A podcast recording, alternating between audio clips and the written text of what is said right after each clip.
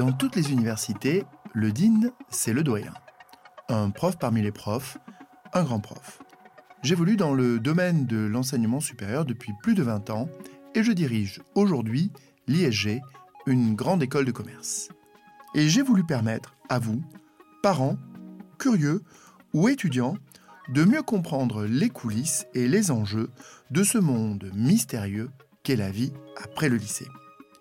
Je suis Thierry Sebag et je vous souhaite la bienvenue dans Confidence de Dean, le podcast qui décrypte le monde de l'enseignement supérieur.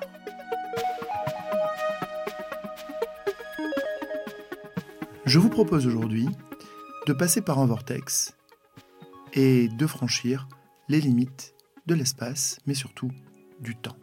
Nous sommes en 2050, vous avez 18 ans et vous arrivez en vélo électrique devant votre école.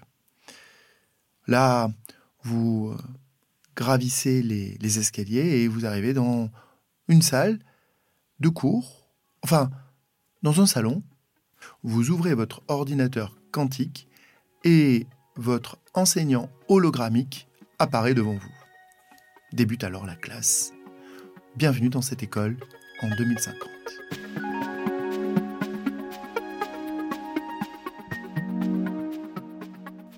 Vous pensez que je rêve Que tout cela est simplement de l'éducation fiction? Pas tant que ça. Pas tant que ça. Un certain nombre de révolutions sont déjà à l'œuvre au sein de nos écoles. La première de ces révolutions, c'est les lieux. Les lieux dans les écoles changent. La salle de classe change. Fini la salle de classe avec les rangées, les lignes de bureaux. On rentre aujourd'hui dans des salles qui ressemblent à des open space, à des lieux d'incubation. On arrive, on branche son ordinateur, on discute avec des copains parce que oui, aujourd'hui dans ces lieux, on ne demande plus de faire le silence, on demande de parler. Étonnant quand même dans ces salles de classe.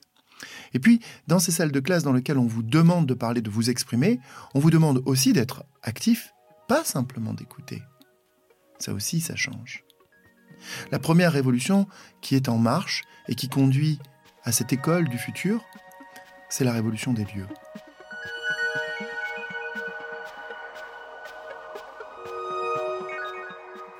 Dans cette école du futur, la deuxième révolution, c'est la révolution de l'enseignant. Il a le don d'ubiquité, cet enseignant. Il est avec tout le monde et il est physiquement éparpillé. Il est en hologramme ou pas, il est présent ou pas, mais il est bien à côté de chacun des étudiants. Il l'accompagne, il le suit, il répond à ses sollicitations sur son ordinateur, il répond par mail, il veille sur lui. D'ailleurs, il dispose déjà d'outils qui permettent de voir combien de temps il a passé sur chacune des pages de son PowerPoint, sur chacune des pages du livre et des supports de cours qui étaient à étudier. Il le sait. Étonnant, mais il le sait. Il sait combien de temps il passe en moyenne, il sait ce sur quoi il a buté, et il sait les nouveaux exercices qu'il a à lui donner.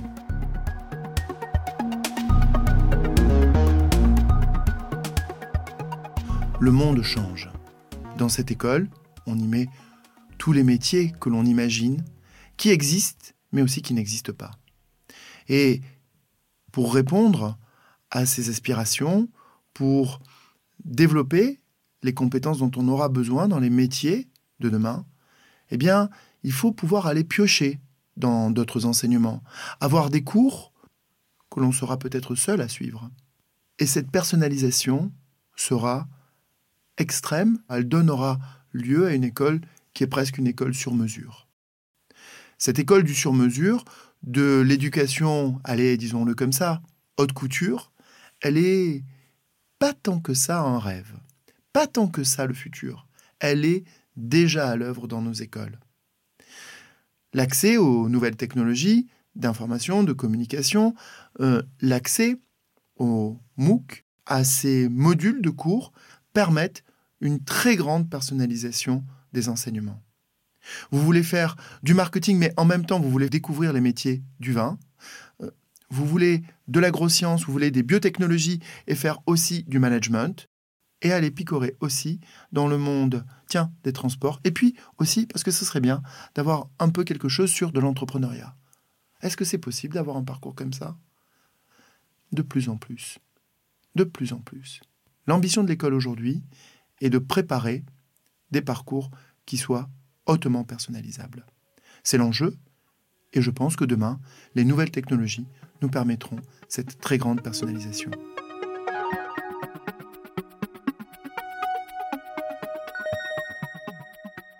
Cette personnalisation s'accompagnera aussi d'une réflexion sur les notes et sur les évaluations. Pourquoi? Ben, C'est assez simple finalement, parce que dans ce monde de demain, ce qui compte, c'est de savoir si l'on est prêt et préparé. Être préparé, c'est avoir acquis des compétences, mais surtout avoir des compétences qui soient reconnues. Ce qui compte dans l'évaluation, bien entendu, euh, c'est le fait d'avoir eu une note, mais c'est aussi de savoir combien de personnes ont mis cette note. Finalement, il n'y a pas un grand écart dans cette école du futur entre les évaluations sur TripAdvisor aujourd'hui et la façon dont on concevra l'évaluation demain. Ce qui compte quand on va sur TripAdvisor et qu'on regarde la note d'un restaurant, c'est combien de personnes ont mis la note. La note en tant que telle ne signifie pas grand-chose. Et dans le monde de demain, dans cette école de demain, ce qui comptera sera de savoir combien de personnes, combien d'entreprises, combien de professeurs, combien de camarades de classe ont conduit à vous mettre la note de 5 sur 5. C'est cela qui compte. Dans cette école du futur, voyez-vous, l'évaluation n'est que le résultat de la compétence acquise. Elle n'atteste pas de savoir obtenu. Elle est finalement la résultante d'une capacité à prendre des fonctions, à exercer un métier correctement, bref, à être préparé au monde du travail.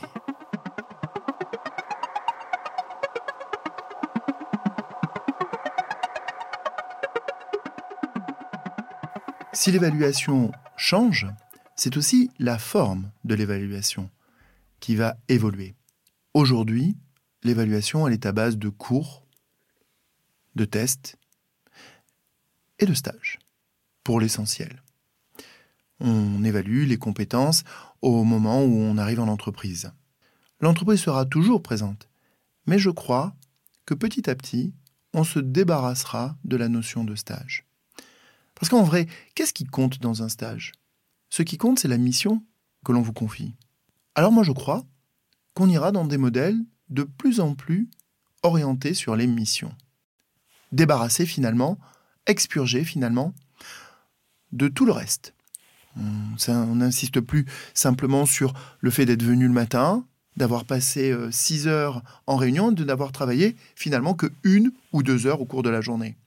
Ces missions qui sont du concentrat de stage, je crois que c'est vers là que nous irons.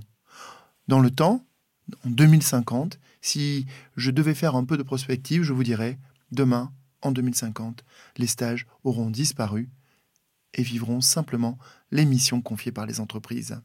Ces entreprises pourraient même imaginer de guider les premiers pas des nouveaux collaborateurs de manière virtuelle dans leurs locaux, de leur faire découvrir leurs collaborateurs, les métiers aussi. Et l'orientation pourrait très bien passer par ces nouveaux outils digitaux et numériques. Vous pensez que je rêve? C'est déjà à l'œuvre. L'un de nos partenaires, Mazar, ce grand cabinet de conseil, a fait travailler une équipe d'étudiants de chez nous sur euh, ces nouveaux outils et sur l'orientation digitalisée et des locaux et des métiers.